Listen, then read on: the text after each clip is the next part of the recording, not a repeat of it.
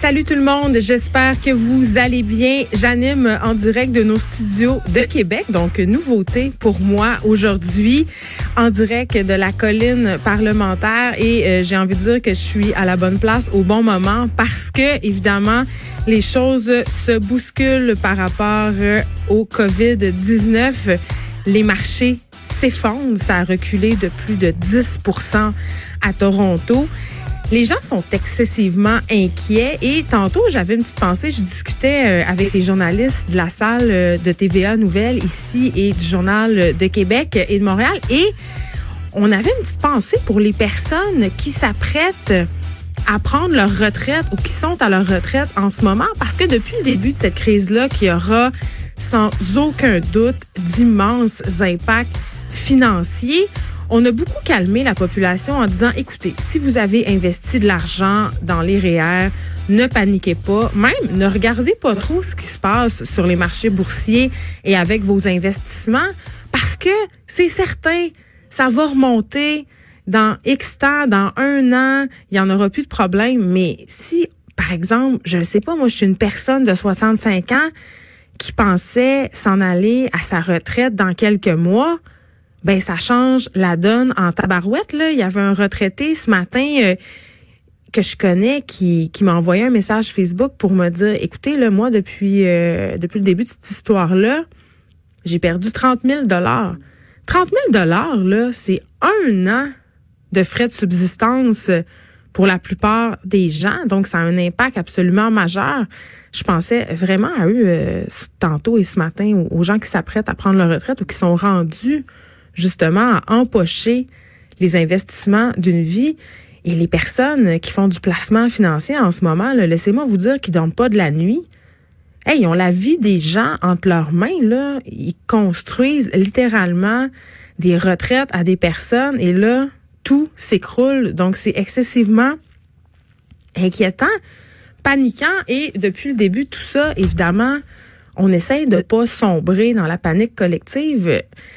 Mais là, ça commence à être difficile. Honnêtement, là, hier, on avait un neuropsychologue pour nous parler de l'anxiété collective. Je commence à en faire un peu d'anxiété. Je vais être super honnête avec vous. Depuis le début, moi, je ris un peu tout ça, coronavirus, COVID-19. Je me dis, bon, on va se calmer, là. 80% des cas, aucune complication. C'est une grippe, une grosse grippe qui s'attaque principalement aux adultes. Moi, je m'inquiétais pour mes enfants après ma barre, c'est normal. Et la plupart des gens qui vont développer ou être porteurs du coronavirus, il n'y aura aucune complication. Mais là, je commence à trouver ça moins drôle un peu, là. C'est du jamais vu. En tout cas, moi, je n'ai jamais vu ça de mon vivant. Les gens font des provisions. Il y a un ami à moi qui téléphonait ce matin pour dire euh, je suis allée chez Costco tout à fait par hasard pour faire des commissions pour le chalet. Et c'est la ruée. hier, je riais sur le papier de toilette, la, pénurie de papier de toilette au Costco. Par ailleurs, je veux juste vous dire, c'est au Canada, euh, il y a une pénurie de papier de toilette au Costco, c'est à cause du blocus ferroviaire. Ce n'est pas à cause du coronavirus. Donc ça, euh, c'est réglé. Mais les gens sont au Costco, font des provisions. Et je disais tantôt, j'étais au micro de Jonathan Trudeau euh, et de Maude, et je parlais de mon passé un peu survivaliste. Tu sais, moi, mon père, euh, ce n'est pas un survivaliste, mais j'ai, j'ai grandi dans des chalets sur le Mont Valin, vraiment isolé de tout. C'est-à-dire, on s'en allait là la fin de semaine. C'était à deux heures de la ville, donc il fallait faire des provisions. Il fallait apporter notre épicerie, il fallait apporter de l'essence, il fallait faire des provisions de propane. Vous comprenez ce que je veux dire? Là, on était un peu autarcique, en, autosuffisance, parce que s'il nous manquait quelque chose pendant notre période, ben ça prenait deux heures à aller en ville. Fait que j'ai un peu grandi dans cette idée justement de faire des provisions, de toujours prévoir le pire mon père installait, par exemple, des panneaux solaires euh, sur le dessus du chalet au cas où. Fait que j'ai euh, j'ai une petite graine de survivalisme en moi. Et là, je me dis, dans mon sous-sol, dans ma maison, j'ai une pièce où j'entrepose des affaires euh, parce que, bon, ça m'arrive d'aller au Costco. Qu'est-ce que vous voulez? J'ai succombé. Mais je suis pas une personne qui fait des provisions en vue du père, mais là, je vais vous dire, là, c'est ça que ça fait, hein. Il y a un effet d'entraînement. Là, tu comprends que les gens font des provisions. Donc là, tu te dis, bon, ben là, si moi, je fais pas de provisions, quand je vais arriver pour acheter des affaires, il y aura plus rien.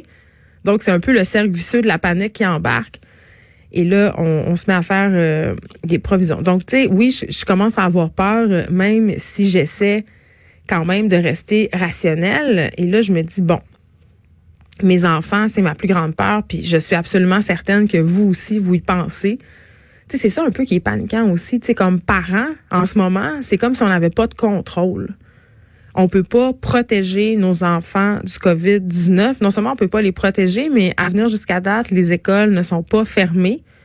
Petite prédiction, euh, en tout cas selon moi, puis selon plusieurs personnes ici dans la salle de nouvelles euh, à l'Assemblée, les écoles euh, risquent de fermer d'ici une semaine. On verra qu'est-ce que le gouvernement décide à ce niveau-là.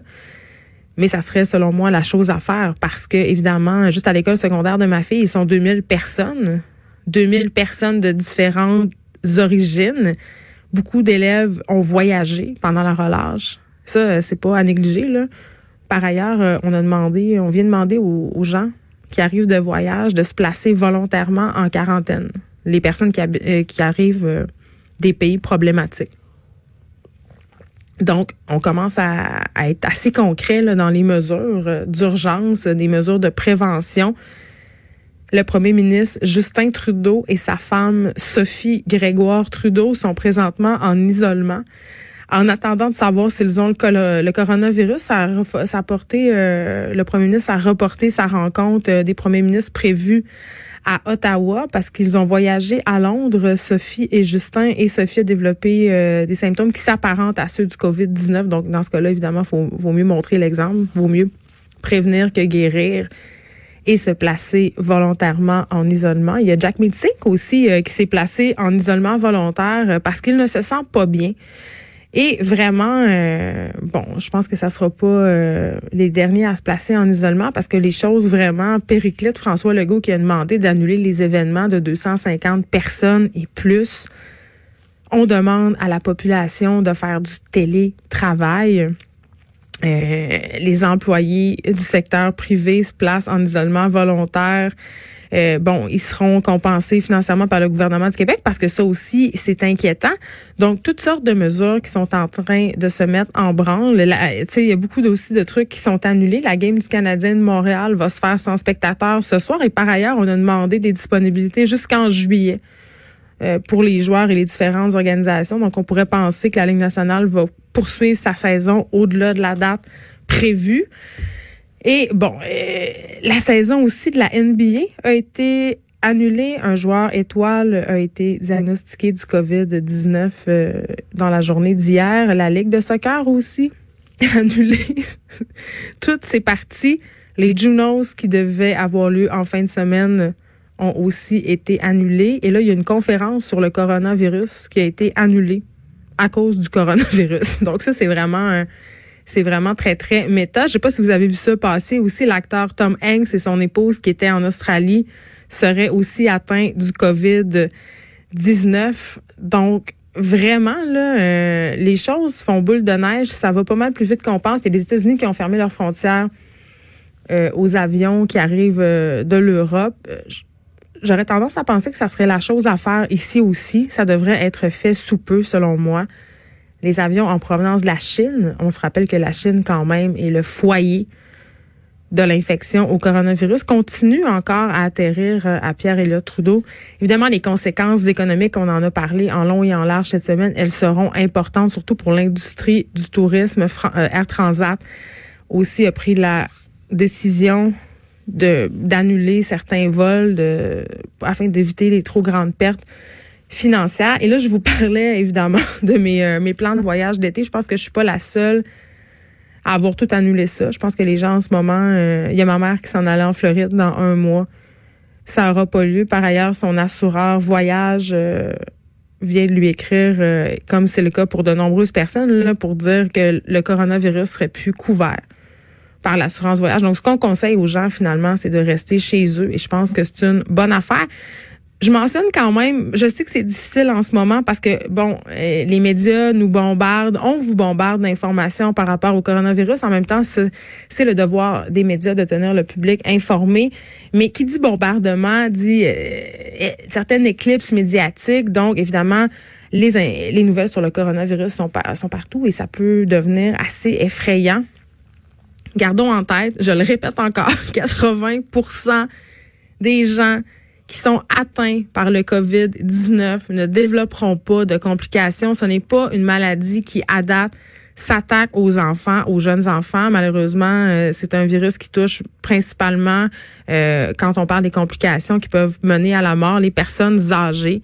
Donc, si vous avez peur pour vos enfants, en tout cas moi, c'est cette information-là à laquelle je me rattache justement pour pas tomber euh, dans l'irrationalité parce que je pense que c'est un danger qui nous guette en ce moment. Hier, on se parlait avec le neuropsychologue qui a signé une lettre ouverte dans la presse par rapport à cette paranoïa collective sur le COVID-19, que l'anxiété, il fallait la gérer autant que l'information par rapport à la maladie, parce que l'anxiété, ça nous fait faire des choses caves, des choses, ça nous amène à avoir des comportements racistes, à se refermer sur nous-mêmes, à ne pas vouloir aider les autres pour justement se garder en sécurité. Là, littéralement, en ce moment, j'ai l'impression qu'on vit dans un épisode de Walking Dead. Donc, on va voir euh, qu'est-ce qui va se passer. Je traîne ma petite bouteille de Purel et ce qui est assez ironique, c'est que je suis à Québec pour un tournage. Hier, je tournais une émission pour TVA et j'ai commencé à avoir le rhume. Donc, en ce moment, je me promène dans les corridors euh, de l'Assemblée avec ma petite boîte de Kleenex et je peux vous dire que les gens me regardent bizarre. c'est les personnes qui toussent et qui ont des symptômes du rhume, on sera personnel non grata et on sait qu'on est en pleine période du rhume. Donc quand même, je sais pas comment les gens vont se mettre à réagir autour de nous, mais moi j'ai juste à voir une personne qui tousse puis j'ai envie de, de, de m'en aller. Je précise au passage, si vous avez des questions par rapport au coronavirus, vous pouvez les envoyer à cette adresse coronavirus On va tenter d'y répondre avec l'aide d'experts. Et ça, euh, les réponses à ces questions-là vont être publiées dans un texte qui va être disponible sur le site Journal de Montréal. Donc, je répète l'adresse coronavirus en commercial québécois média, média sans s.com. Vous pouvez nous envoyer toutes vos questions par rapport au coronavirus petit, euh, petit aparté sur euh, le procès Salvaille. Euh, pour le moment, ben, en fait, ce qu'on on a appris des, nouvelles informations, en fait, par rapport à, ce procès-là. On n'a pas encore beaucoup de détails, sauf que la couronne veut faire entendre des nouveaux témoins. Pour le moment, on ignore quels témoins la couronne souhaite faire entendre. Il y a une demande écrite au juge qui devrait être faite d'ici les prochaines semaines et on va plaider ça trois semaines plus tard. Donc, on n'est pas vraiment à la veille de savoir qui sont ces témoins-là. La couronne, évidemment, va demander de faire une contre-preuve. Et là, cette étape-là, de faire entendre des nouveaux témoins, euh, je vous le rappelle, elle est permise seulement si la défense a soulevé de nouvelles questions que la poursuite ne pouvait pas anticiper. Donc, on peut pas amener des nouveaux témoins comme ça dans un procès. il faut vraiment faire la preuve qu'on apporte des nouveaux éléments. Mais évidemment, c'est un dossier que je vais continuer à suivre pour vous. On s'y intéresse quand même ensemble depuis quelques temps et on va continuer de le faire. On va commencer l'émission aujourd'hui après la pause en parlant à Helen Cole, correspondante pour le média français Europe 1 en Allemagne. On va se parler de la propagation du COVID-19 en Europe. On va essayer de faire une espèce de point de savoir quels sont les impacts majeurs sur la vie sociale là-bas, la vie économique aussi évidemment. Et là, je vous rassure, OK? On va pas juste parler de coronavirus. C'est tentant de le faire. Mais je me suis dit, là, là, on va essayer de se changer les idées un peu, de ne pas être seulement dans ce sujet-là. J'ai invité des chroniqueurs que vous aimez, que j'aime, pour essayer d'aller ailleurs. Parce que je pense qu'on a besoin en ce moment un peu de redescendre sur terre là, et de parler d'autre chose, ne serait-ce que pour retrouver un certain sens critique. Mathieu Bugarici sera là aujourd'hui pour euh, son évangile en papier, sa chronique hebdomadaire. Et aujourd'hui, on va se parler de reconnaissance. Comment on motive nos enfants à faire plus d'efforts euh, dans ce qu'ils entreprennent? Comment on les récompense? Comment on les motive? On aura aussi l'autrice et éditrice Catherine Morancy. Vous l'avez entendu cette semaine, en fait lundi, Catherine Morancy elle est, venue parler à l'émission d'un texte qu'elle signait sur la plateforme Radio-Canada où elle parle de son expérience de victime de violence conjugale. Eh, mais c'est une fille quand même euh, qui se spécialise dans les questions sociologiques par rapport à la psychologie des agresseurs, le support euh, qu'on apporte aux victimes. Et puisque j'étais de passage à Québec et que c'est une fille de Québec, j'ai décidé de l'inviter avec moi dans le studio. On va s'en parler justement de la psychologie des agresseurs, le support apporté aux victimes, là, on se sort du procès d'Harvey Weinstein qui a écopé de 23 ans de prison. Il est allé quand même d'affirmations assez choc sur euh, le fait qu'il ne croyait pas encore à ce jour avoir commis des actes répréhensibles. Il le dit toutes les femmes avec qui j'ai eu des rapports sexuels étaient consentantes. Je suis une victime du MeToo. 14 heures, on va recevoir l'auteur Daniel Grenier. Daniel Grenier s'est adonné une expérience assez particulière. Pendant un an, il ne lut que des livres écrits par des femmes et c'est une expérience qu'il relate dans son nouveau livre Les Constellés. Il sera avec nous. On va parler ensuite à Denis Thériault de l'émission JE. On va discuter de son reportage de ce soir à propos de la maltraitance dans certains CHSLD et cette maltraitance-là, malheureusement, ben, elle est parfois due au manque de personnel. Dave Morgan sera aussi des nôtres. Il va venir jaser de la rivalité Montréal-Québec. Revient sur l'anxiété de performance aussi avec lequel il vit même en vacances. Et on aura le chroniqueur indépendant Michael Bergeron. Je profite évidemment euh, de mon passage à Québec puisque lui aussi c'est un gars de Québec. Il va donc venir me rejoindre en studio. On va revenir sur le budget de la CAC. On va se demander s'il est aussi vert que ce que le gouvernement Legault le prétend. Et Caroline G. Murphy est malade aujourd'hui. Rassurez-vous, elle n'a pas le COVID-19, mais c'est Frédéric Guindon que vous connaissez, le pape des potins, qui va venir nous parler des affaires les plus croustillantes qui se sont passées toute la semaine.